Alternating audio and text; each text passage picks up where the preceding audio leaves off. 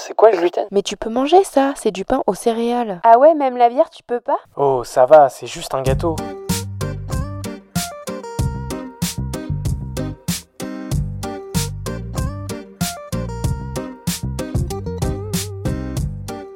Bienvenue dans le Gloomy Club.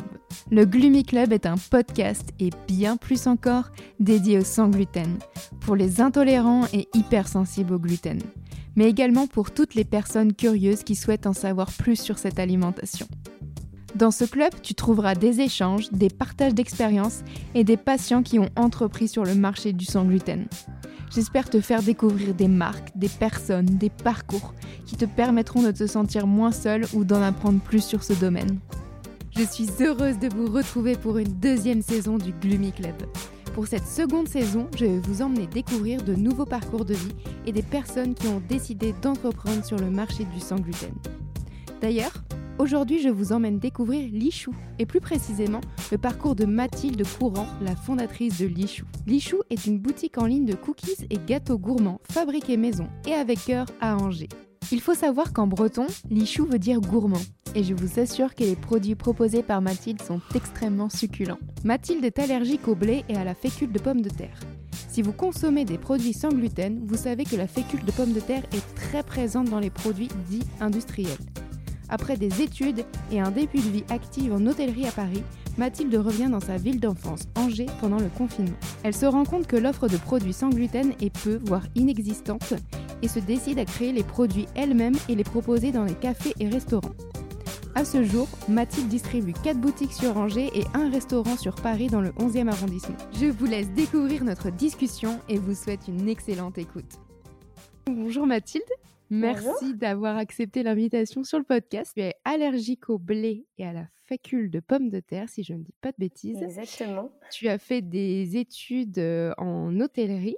Tu as travaillé aussi au départ dans l'hôtellerie et après le confinement, donc tu as créé l'Ichou. C'est bien ça? C'est ça. Tu peux nous parler un peu euh, du diagnostic de l'allergie au blé et à la fécule de pommes de terre? Oui, alors euh, tout a commencé lorsque j'étais euh, en études d'hôtellerie, donc au lycée hôtelier du Touquet Paris-Plage. Euh, j'ai eu une période, alors depuis petite, je faisais pas mal d'eczéma. J'avais pas mal de réactions, donc je m'alarmais pas, je me suis pas alarmée tout de suite. Mais sur une période, j'ai été pendant plusieurs semaines avec vraiment des réactions type euh, bah, des plaques sur le visage, de l'eczéma sur les paupières, euh, enfin vraiment voilà les, les lèvres euh, gercées en permanence.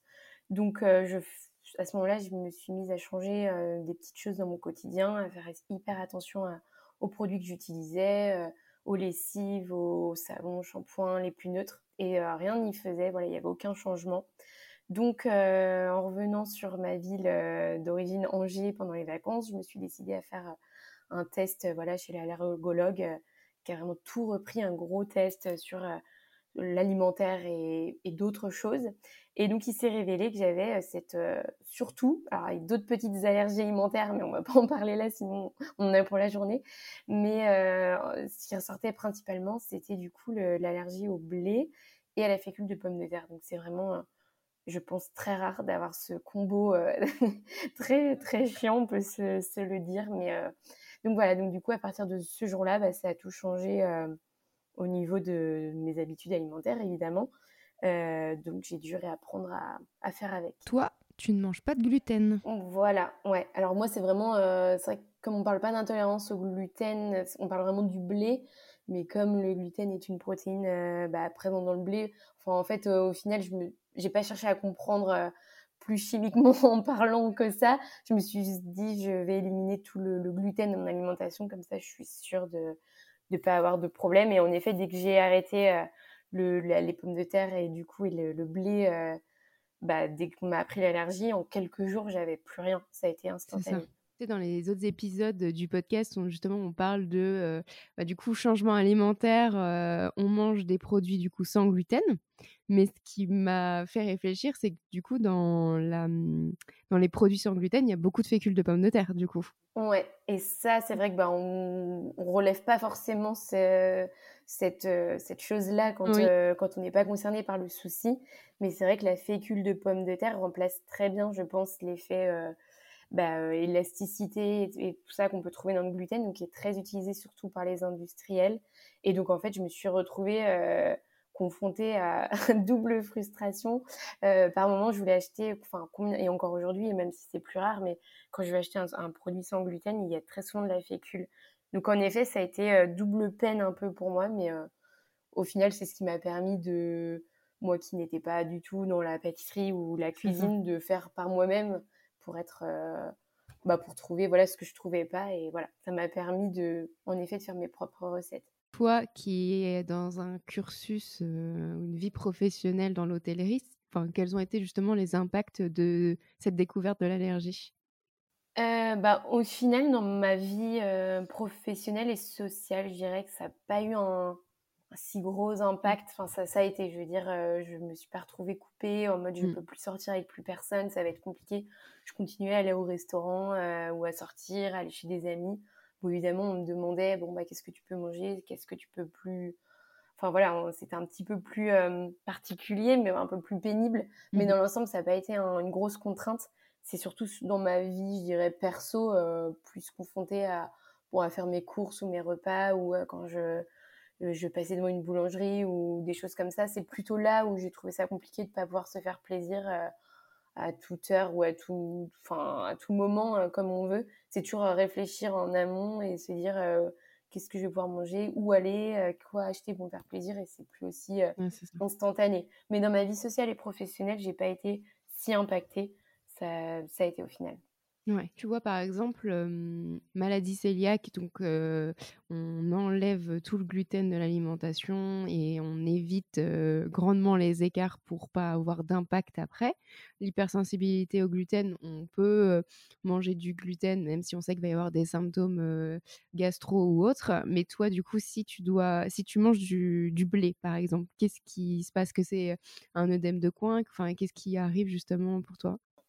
Alors euh, non, du coup, euh, en effet, j'ai aucune réaction euh, qui met en jeu ma, ma vie ou enfin voilà, je sais qu'il y a des réactions qui peuvent être très fortes. et donc du coup, moi, bah, petite anecdote, j'ai fait un écart depuis quasiment 10 ans que je ne mange plus de, de gluten. Du coup, c'est toujours celui que je raconte, mais il m'a un peu marqué, même si c'était pas très grave. J'ai été au Portugal et en fait, j'ai craqué sur un petit, mais vraiment un format mini des pastéis des natas. Ah, oui, c'est ça. évidemment que, que tout le monde connaît au Portugal. Et en fait, c'était apparemment, euh, c'était vraiment les, le meilleur ou dans les meilleurs de toute la ville. Tout le monde, enfin voilà, et c'était vraiment un format mini. Et je me suis dit, euh, bon, allez, je suis au Portugal, euh, c'est pas grave. si je fais une réaction, enfin, je, je savais que ça, je m'étais, c'était surtout une réaction cutanée que j'allais mmh. avoir. Et je me suis dit, allez, tant pis, je, tente. C'était vraiment deux petites bouchées. Et donc, je l'ai, je l'ai mangé. donc, euh, voilà, j'étais trop contente. Et euh, peut-être deux, deux bonnes heures après, je commençais à me, mes lèvres commençaient à gonfler et je, ça me démangeait. Mmh. Euh, pareil, les, les, yeux qui devenaient rouges à me frotter. Bon, ça s'arrêtait là. Il n'y avait pas plus de réaction, mais quand même. Et en fait, sur le moment, je ne sais pas pourquoi, j'avais complètement je me demandais d'où ça venait. J'avais oublié. c'était ouais, occulté cette, Exactement. À aucun moment, je me suis dit tout de suite, bah oui, bien sûr, j'ai mangé. Et en fait, c'est plusieurs minutes, je me suis dit, mais pourquoi je commence à réagir comme ça? Et en fait, bah, en effet, mmh. j'avais mangé ça deux heures avant, je, alors que c'était un gros écart pour moi. Au final, je l'avais vite oublié. Mais euh, donc, du coup, pendant deux jours environ, j'ai été un petit peu embêtée avec des paupières gonflées, un peu d'eczéma et mais voilà, c'est le genre d'écart qui me prouve que ça ne met pas en, en, jeu ma vie, mais ça peut être très contraignant comment, esthétiquement parlant. ouais, même pour ton confort, l'idée c'est de, tu vois, quand tu es en vacances, tu as envie de profiter et de te dire, oula, si je fais un écart et que je me retrouve aux urgences parce qu'il y a un problème, on va éviter. Exactement, voilà. Surtout quand tu parles pas la langue, tu dis, bon. ouais, non, double, non, non, doublement complexe là comme situation à gérer. ça. Mais euh, je t'avoue que les pastéis des, des natas, ça va être très très bon, donc je comprends cet écart. Ouais. Et donc toi, tu as, créé l'Ichou euh, pendant le confinement, c'est bien ça? Oui. Est-ce que tu enfin, l'idée a germé, on va dire, pendant le confinement. Je me suis mise voilà, à faire mes, mes recettes, j'avais plus de temps, donc je me suis mise à faire mes gâteaux, à perfectionner mes recettes. Et puis euh, après, j'ai eu dans l'idée de me dire, bah, pourquoi pas? Donc en fait, j'avais vécu un peu à Paris pour mes études et pour mon début de vie professionnelle et je suis revenue sur Angers. Et c'est en revenant sur Angers que je me, je me suis aperçue qu'il y avait vraiment pas grand-chose, quasiment rien en sans gluten. Et donc, c'est là où j'ai fait le lien entre mon côté un petit peu bah, restauration, hôtellerie que j'avais eu en études, mon envie d'entreprendre, mon plaisir à, au final faire des gâteaux, des choses simples sans gluten et gourmandes qui puissent plaire au plus grand nombre. Et puis c'est là où voilà, le lien s'est fait et en me disant il, y a, il manque d'une offre sur, sur Angers. Donc c'est là où je me suis dit bah, pourquoi pas, voilà, après le confinement, une fois qu'on est sorti de tout ça, enfin débuter quelque chose et voir ce que ça donne. Donc vraiment le, début du projet c'était toi, tu crées tes cookies, tes gâteaux, et tu les vends sur le site internet. Voilà, alors le, au début, voilà, j'avais pas forcément, je m'étais dit, bah, j'avais, je savais que j'allais pas ouvrir d'emblée une boutique, je savais que ça allait être me faire connaître surtout via les réseaux et ensuite vendre en ligne, vendre, voilà, sur, je voulais surtout toucher quand même la ville d'Angers et les Angevins en priorité. Donc c'est vrai que je me suis dit, j'avais surtout en tête des, des, points de revente des boutiques partenaires pour qu'on puisse trouver mes gâteaux dans des cafés, des salons thé, euh, des épiceries, concept store, pour que ça prenne comme ça et ensuite voir. Euh, mais voilà, la vente en ligne, ça me permet un, ça permettait un complément, mais c'était pas l'idée première. C'était surtout d'être présente sur le marché en juin sans avoir euh, de boutique à proprement parler. Comment toi ça s'est passé? Tu as été démarché justement des, enfin, des restaurateurs, des cafés? Ouais, voilà, en fait, euh, pendant que je montais un petit peu le, projet, j'ai commencé à envoyer des mails, euh, à me rapprocher de, bah, des premiers commerces sur qui me semblaient les plus percutants, en fait, euh, par rapport à, ce que je proposais. Donc, je suis allée faire, voilà, faire goûter, me présenter. Et puis, il y en a, voilà, qui étaient intéressés, d'autres pourquoi pas, d'autres oui d'emblée. Et puis, ça a pris comme ça. Et, et au final, c'est des boutiques que donc qui dès le début m'ont commandé et depuis je les livre euh, toujours chaque semaine régulièrement. Donc les, les angevins euh, qui me connaissent pas bah, peuvent me découvrir par hasard là-bas, peuvent découvrir ce que je fais en tout cas euh, dans, ces boutiques. Et d'autres savent qu'ils, ou ceux qui me connaissent ou qui connaissent mes gâteaux, savent dans quelle adresse aller du coup pour, pour trouver. Et ce qui est sympa, c'est que j'ai vu l'évolution là en, six mois, bah, des volumes qui, qui augmentent au fur et à mesure. et les gens qui, bah, maintenant voilà, qui sont habitués, qui savent où trouver mes, mes gâteaux. Donc c'est sympa de voir que voilà, aujourd'hui je, livre euh, deux fois par semaine sur Angers, donc c'est sympa. Super. Et du coup, il y a d'autres villes où tu livres? Alors en fait, je livre bah, dans toute la France euh, métropolitaine. Mes, mes astuces d'emballage et, tout ça, logistiquement, il y a des petites choses à revoir, mais à force d'envoyer, je c'est de mieux en mieux. Ouais. Comment ça se passe justement pour la logistique? Eh ben, tout simplement, j'ai un site, euh, j'ai créé mon site en fait. Euh, alors en informatique, je suis vraiment pas une flèche, mais euh, mais j'ai réussi avec le. Bon, aujourd'hui, il existe des plateformes assez simples. J'utilise Wix, qui est quand même très connu, et au final, c'est hyper intuitif. J'ai créé mon site, il propose une partie e-shop, et donc voilà, je, mets juste mes articles en ligne, et puis après, ça se fait vraiment, ça se fait tout seul en quelques heures. Le site, il est il est fait et en fait, bah, dès que j'ai une commande, voilà, je reçois une notification et, c'est tout. En fait, euh, j'ai les coordonnées du, client, euh, tous les, détails de la commande et, et, voilà, après, moi, je gère derrière pour, euh, pour l'envoi. Oui, c'est ça. C'est toi qui t'occupes de faire les colis et de tout envoyer. Oui, bien sûr. Oui. Donc, tu es toute seule dans l'équipe à t'occuper de tout. Voilà, je constitue mon équipe moi toute seule. et du coup, il y a combien de boutiques en tout qui vendent du lichou? Alors, euh, à ce jour, euh, il y a quatre boutiques sur Angers. Donc, il y a des. En gros, c'est euh, café, salon de thé et épicerie. Et puis, il y a un restaurant sur, sur Paris, dans le 11e arrondissement, la Conserverie Paysanne, qui a ouvert il y a quelques mois seulement. pareil, qui du coup me commande et donc j'envoie bah, un colis, un gros colis chaque semaine pour, pour être à la carte en fait des desserts de ce restaurant chaque jour. Trop bien. Donc, c'est beaucoup de travail pour une seule personne. oui, ça fait pas mal de, travail, mais c'est. J'ai même pas l'impression au final de travailler. C'est vraiment. Euh, ça, ça peut paraître un peu cliché, mais euh, c'est un plaisir. Vraiment, euh, chaque jour est différent. Et, et comme c'est un projet qui est vraiment hyper personnel, mais en même temps, d'avoir les bons retours en permanent des clients qui trouvent, ou des personnes qui goûtent, qui trouvent ça bon et qui peuvent remercier, tout ça. De... Donc c'est au final tellement Ouais, non, c'est, mmh. ça fait plaisir et j'ai pas l'impression de travailler. ouais, c'est ça. J'ai vu aussi sur le site internet que tu proposais des produits sans lactose. Donc, tu es ouvert aux autres allergènes. Oui, en fait, à la base, je n'avais pas forcément réfléchi à, mmh, aux autres allergènes, mais c'est vrai que j'avais pas mal de demandes de plus en plus régulières sur, sur le sans lactose. Donc j'ai, je me suis dit pourquoi pas faire un, cookie qui est un peu mon produit phare, on va dire, proposer une option sans lactose, donc qui m'est demandé de temps en temps.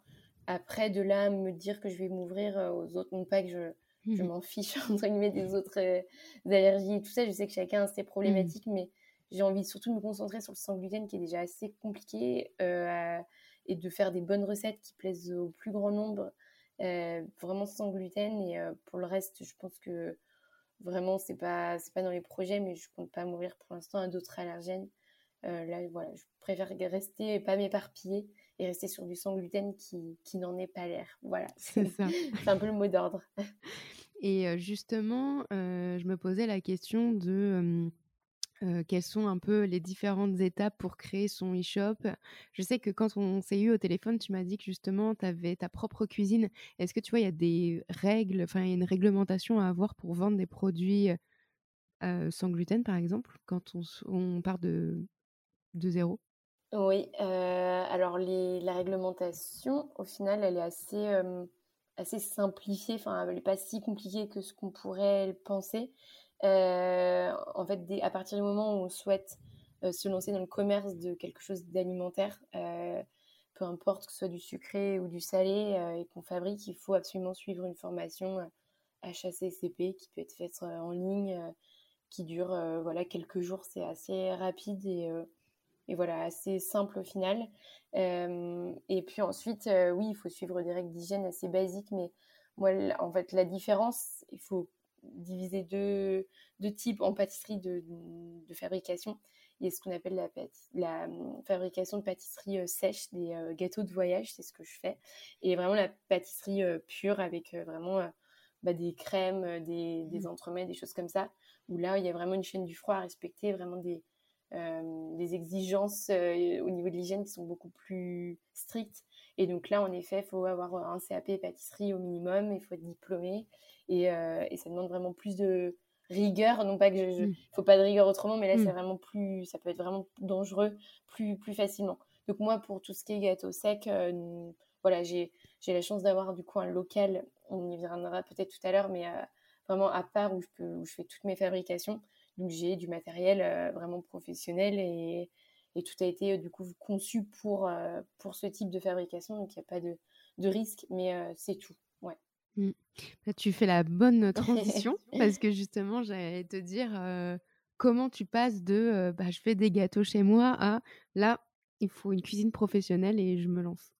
Alors, au final, au lancement de l'Ichou, donc bah, voilà, j'étais chez moi, donc avec les contraintes qui peuvent exister, le manque de place, enfin d'espace, la contrainte de ma vie perso, mais les Enfin voilà, c'était, ça devenait assez compliqué. Et, euh, et au niveau des volumes euh, de production, euh, par, heureusement, j'ai été vite bah, sollicitée pour faire de plus en plus de volume avec les boutiques que je livrais chaque semaine.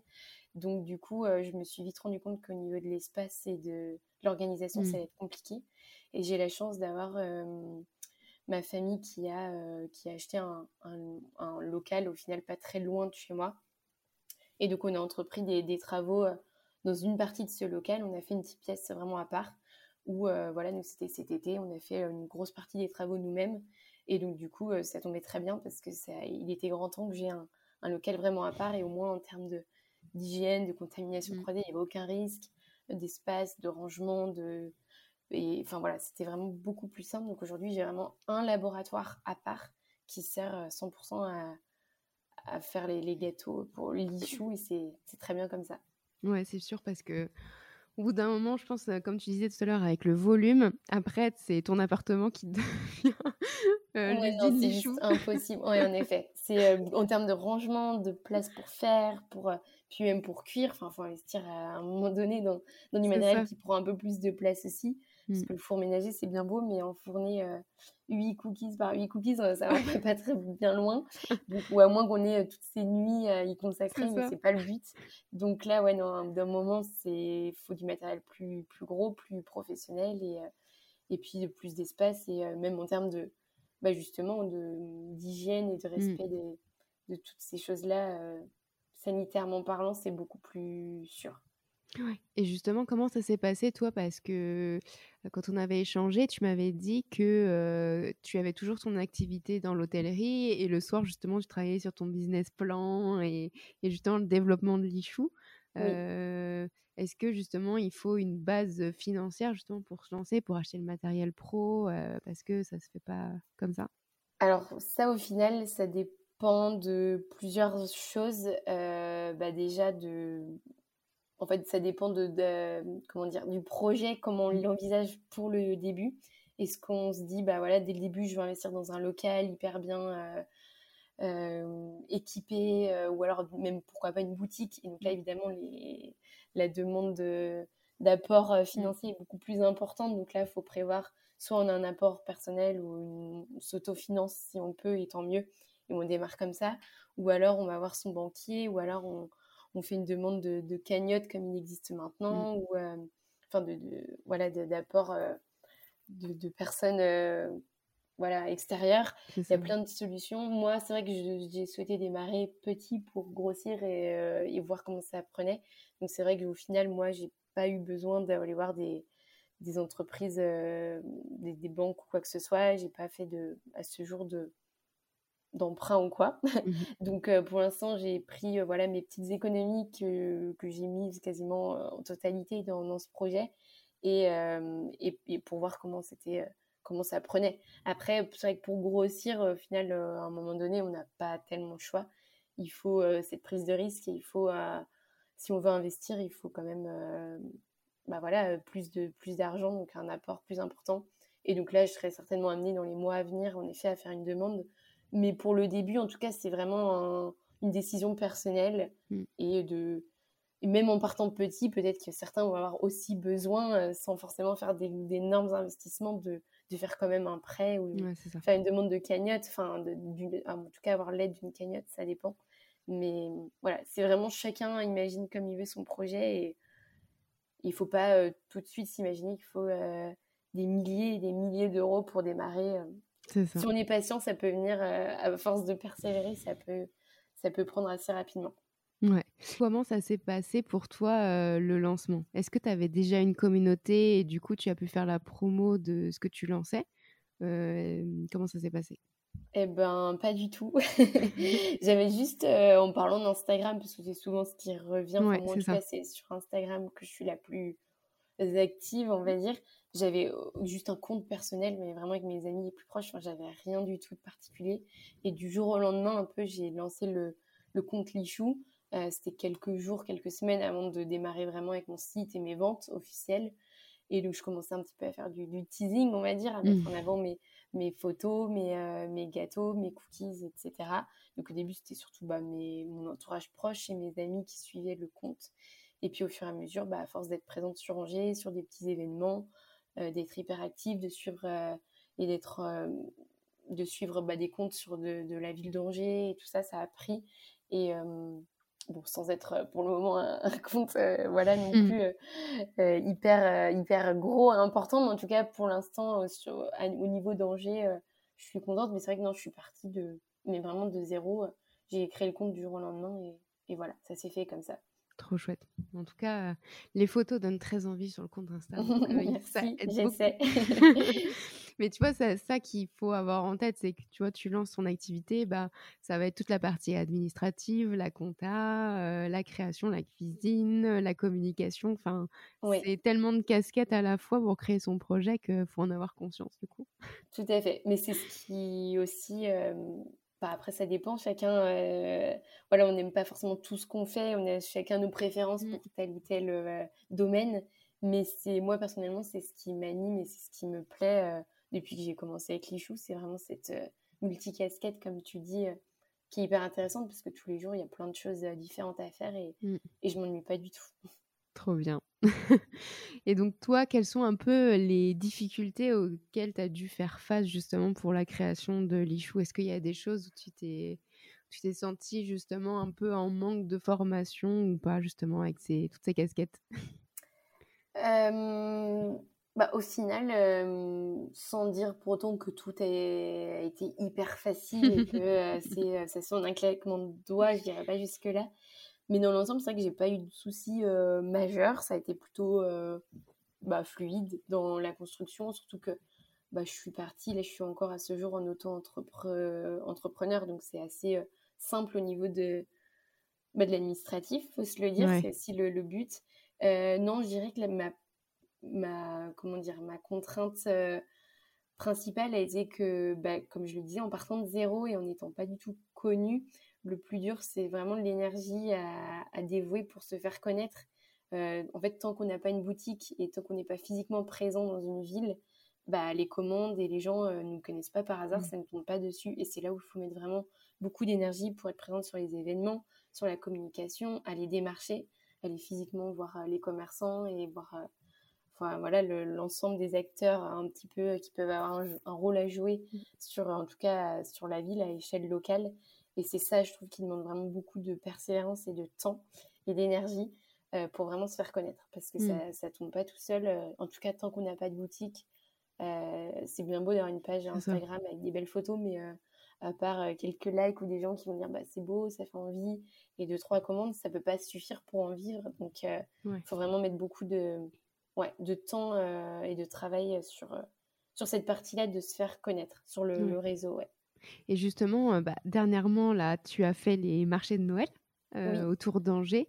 Est-ce que toi, justement, ces événements-là, ça te permet justement de... Enfin, est-ce que ça te permet d'avoir une nouvelle clientèle, mais ça te permet aussi de rencontrer des personnes qui déjà consomment l'ichou et du coup, tu peux rentrer en, rencontrer en physique, ce que tu peux pas faire quand tu n'as pas justement de petits cafés ou petits restos? Ouais, et ben c'est exactement ça. Ça permet de me faire connaître, de rencontrer des personnes qui, avaient entendu parler de l'Ichou et qui disaient ah, bah d'accord, je vois ce que vous faites, j'ai déjà mmh. vu dans un café ou autre, et puis de voir des clients réguliers qui bah, qui viennent me voir sur quasiment tous les marchés. Trop bien. Ou enfin voilà, donc c'est vrai que ça permet de faire tout ça à la fois et c'est super. Et moi, ça me permet aussi de, bah, de pouvoir avoir des retours directs en effet positif ou constructif sur, euh, sur mes recettes, des idées de parfums, de goûts, de, de plein de choses et c'est hyper constructif et euh, enrichissant. Et c'est vrai que bah, ce contact avec les clients directement que je peux pas avoir évidemment avec euh, cette, ce commerce, cette mmh. boutique que je n'ai pas encore, bah, c'est vraiment hyper, hyper sympa. Et ouais, donc c'est autant des personnes qui découvrent vraiment qu'on n'avait jamais entendu parler, comme des personnes habituées. Donc il y a vraiment de tout et c'est hyper euh, sympa. Ouais. Et justement, quels sont un peu les prochains projets que tu veux pour l'Ichou? Parce que j'ai vu déjà que tu avais sorti un nouveau pain. On peut commander un nouveau pain sur le site internet. Est-ce que c'est en termes de produits ou justement en termes de lieux, restaurants, cafés, autres? Ouais, alors euh, là, le pain, en effet, c'était une demande que j'avais assez régulièrement, mais alors euh, voilà, désolée d'en décevoir euh, plusieurs qui au début pensaient que c'était moi qui le faisais. Pas encore, j'ai pas encore cette casquette de boulangère, entre guillemets, euh, même si j'aimerais bien, mais là pour l'instant je manque de, de temps pour vraiment euh, faire une vraie recette de mmh. pain très bon, etc. Donc là pour l'instant c'est un petit boulanger tout près de chez moi qui fait du pain sans, blé et qui est très, que je trouve vraiment très bien. Donc voilà, c'était l'idée de le proposer à un plus grand nombre. Mmh. Sinon, en effet, mon but c'est de bah, de faire toujours plus de recettes. J'ai plein plein d'idées euh, de nouveaux parfums de cookies, mais aussi des nouveaux gâteaux, euh, des cakes. Euh, pourquoi pas partir sur une offre aussi salée J'aimerais bien. Mm. et puis bah, toujours suivre en fonction des saisons et des, des fêtes dans l'année, des petites choses comme là pour Noël, j'ai fait des sablés de Noël. Mm. Bah, pourquoi pas au fil des, des événements de l'année faire des, des, éditions un petit peu limitées entre guillemets sur quelques produits et puis, euh, et puis être présente sur plus de marchés, être présente plus physiquement en 2023 en tout cas pour euh, cette deuxième année, on va dire, euh, voilà, au, devant de, bah, enfin être vraiment sur le terrain et mmh. pouvoir rencontrer plus souvent les, les consommateurs et les, les, clients et ouais, donc faire plus de marchés, d'événements, des petits festivals, des choses comme ça. Et pourquoi pas une, une, boutique, mais pour l'instant, voilà, c'est pas du tout en concret, donc je, je vais attendre un peu. C'est ça. D'abord les marchés, puis après on verra. Voilà. Est-ce que tu as des conseils à donner justement à une personne qui a qui se pose des questions de pourquoi pas lancer sa marque d'agroalimentaire et qui n'est pas du tout justement dans le milieu? Eh ben, je dirais que le plus important au final, c'est euh, bah, juste de, de croire et vraiment de faire les choses avec euh, plaisir. Et euh, c'est vraiment une grosse partie du, du, travail, entre guillemets, déjà. Tant qu'on croit en son projet, qu'on en a envie et qu'on est, et vraiment qu'on, comment dire, qu'on est persévérant, et patient, euh, enfin, voilà, tout ne peut pas arriver euh, et se concrétiser du jour au lendemain. Il faut, être, euh, faut juste voilà, prendre le temps de faire les choses, mais juste oser se lancer à un moment donné, que ça prenne ou pas. mais j'ai envie de dire, tant qu'on croit à son projet et qu'on le fait avec passion, les gens de toute façon nous le disent et le ressentent. Et ça fait une grosse partie du, du job et, et, les gens ont juste envie de, bah, de faire partie un petit peu du, du projet avec nous et de nous encourager et puis de et tout simplement d'aimer aussi ce qu'on peut faire. Ça fait vraiment euh, partie. Donc, j'ai envie de dire que toute personne peut se lancer tant qu'elle croit en son projet et qu'elle a vraiment envie de, de, le partager au plus grand nombre. Il faut juste euh, oser se lancer. Trop chouette. C'est belle mot de fin pour la deuxième partie du podcast. On attaque la troisième partie, donc la gloomy partie. Donc j'ai trois petites questions pour toi. Donc à la base c'est basé sur le sans gluten, mais toi ça peut être vraiment sans blé ou sans fécule. De savoir justement c'est quoi ton plat préféré? Alors hyper classique et naturellement sans gluten, mais depuis toute petite je mange des galettes de sarrasin. Ah, oui. évidemment naturellement bah, à base de farine de sarrasin, donc sans gluten, que j'utilise d'ailleurs dans mes recettes. Et en fait, c'est euh, vrai que c'est un plat euh, tout simple, mais tellement réconfortant et tellement bon, oui, je trouve, qu'on peut, euh, bah, qu'on peut voilà, changer. Enfin, il y a tellement de possibilités en, plus de garniture que. Donc, je trouve ça hyper sympa. Et ouais, j'en mange depuis toute petite et je fais moi-même mes galettes. Je pense que c'est vraiment la recette la plus simple du monde à faire, la plus rapide. Et, et voilà, c'est. Valeur sûre. plat préféré. Voilà. Euh, ton compte Insta préféré euh, sans blé, sans gluten, euh, sans fécule, comme tu le souhaites Alors, en fait, bizarrement, j'ai pas de vraiment de compte sans gluten que je que tu suis, ouais. de en mode recette ou autre. Genre, j'en connais plein, j'en ai mmh. suivi, puis je me suis désabonnée. Enfin voilà, je ne suis pas forcément quelqu'un qui suit beaucoup de comptes comme ça. Mais si je peux donner un compte, c'est une adresse par la même occasion. Enfin, c'est euh, Copain Paris, ah euh, mmh. qui sont euh, voilà, une boulangerie que j'ai pu essayer il n'y a pas longtemps. Mais je dirais que c'est un compte que j'aime suivre par leur identité visuelle, leurs mmh. photos et vraiment le, parti pris de, qui est hyper canon. Ouais, c'est vraiment un compte que j'ai plaisir à suivre par vraiment la beauté de leurs photos et, et par l'offre qu'ils peuvent proposer et, le, et j'adore. Alors par contre, ce que je, je regrette, c'est qu'il y a une bonne partie des gâteaux que je peux manger. Mais la fois où j'ai été déçue en allant dans cette euh, adresse, c'est qu'évidemment, tout ce qui concerne le, la partie euh, viennoiserie, brioche, euh, etc., c'est qu'il y a de la fécule. Mais bon, ça, évidemment, ça concerne que moi et ma double allergie qui est ultra rare. Donc, mais sinon, c'est un compte vraiment très beau. Message à passer, peut-être qu'ils vont ouvrir leur gamme sans fécule. On va leur proposer. Ce serait super. Et du coup, ton restaurant préféré sans gluten, mais du coup, comme toi, c'est plus sans blé, peut-être que ça peut être une crêperie, peut-être? Euh, Non, même pas. Du coup, ça va être euh, une pizzeria qui se trouve euh, près de Bastille, à Paris. C'est le Quadrifoglio. Ok. alors, je ne sais pas si tu connais. Si je connais pas du tout. mais c'est vraiment une, une pizzeria qui existe vraiment depuis plusieurs années. Moi, à chaque fois que je vais à Paris, c'est mon passage obligatoire. Et on est hyper bien accueillis, l'ambiance est top, euh, avec vraiment l'accent italien comme il faut. Et ils proposent en fait bah, des pâtes, des pizzas, des lasagnes, euh, tout avec option sans gluten. Euh, ah et leurs desserts aussi, qui sont juste incroyables. Il y a une vitrine bah, dans le restaurant avec bah, du coup les, les gros desserts bien gourmands à l'italienne comme on aime. Et donc, il y a, tout est en option sans gluten. Et honnêtement, c'est vraiment super bon. Enfin, moi, j'adore. Vraiment, en, en pizzeria, c'est.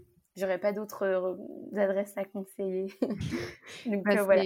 C'est très bien parce que les pizzerias sans gluten, c'est quand même très compliqué à trouver. Donc je vais aller voir ça de plus près parce que ça m'intéresse. J'en ai déjà trouvé une, mais on est toujours OK pour tester des nouvelles pizzerias sans gluten. ouais. Et là, ouais, non, là, vraiment, c'est top. Et autant les pizzas comme, comme d'autres choses, comme les lasagnes ou les pâtes, c'est vraiment excellent. Ouais, trop chouette. Eh bien, super. Bah, merci beaucoup, Mathilde, pour avoir répondu aux questions.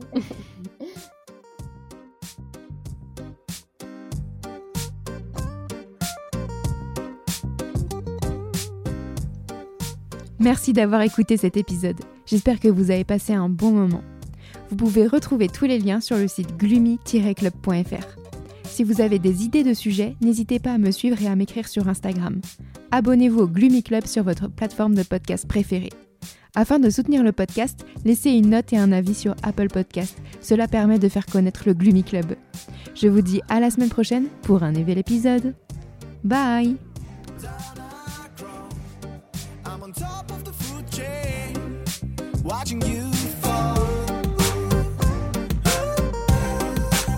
watching you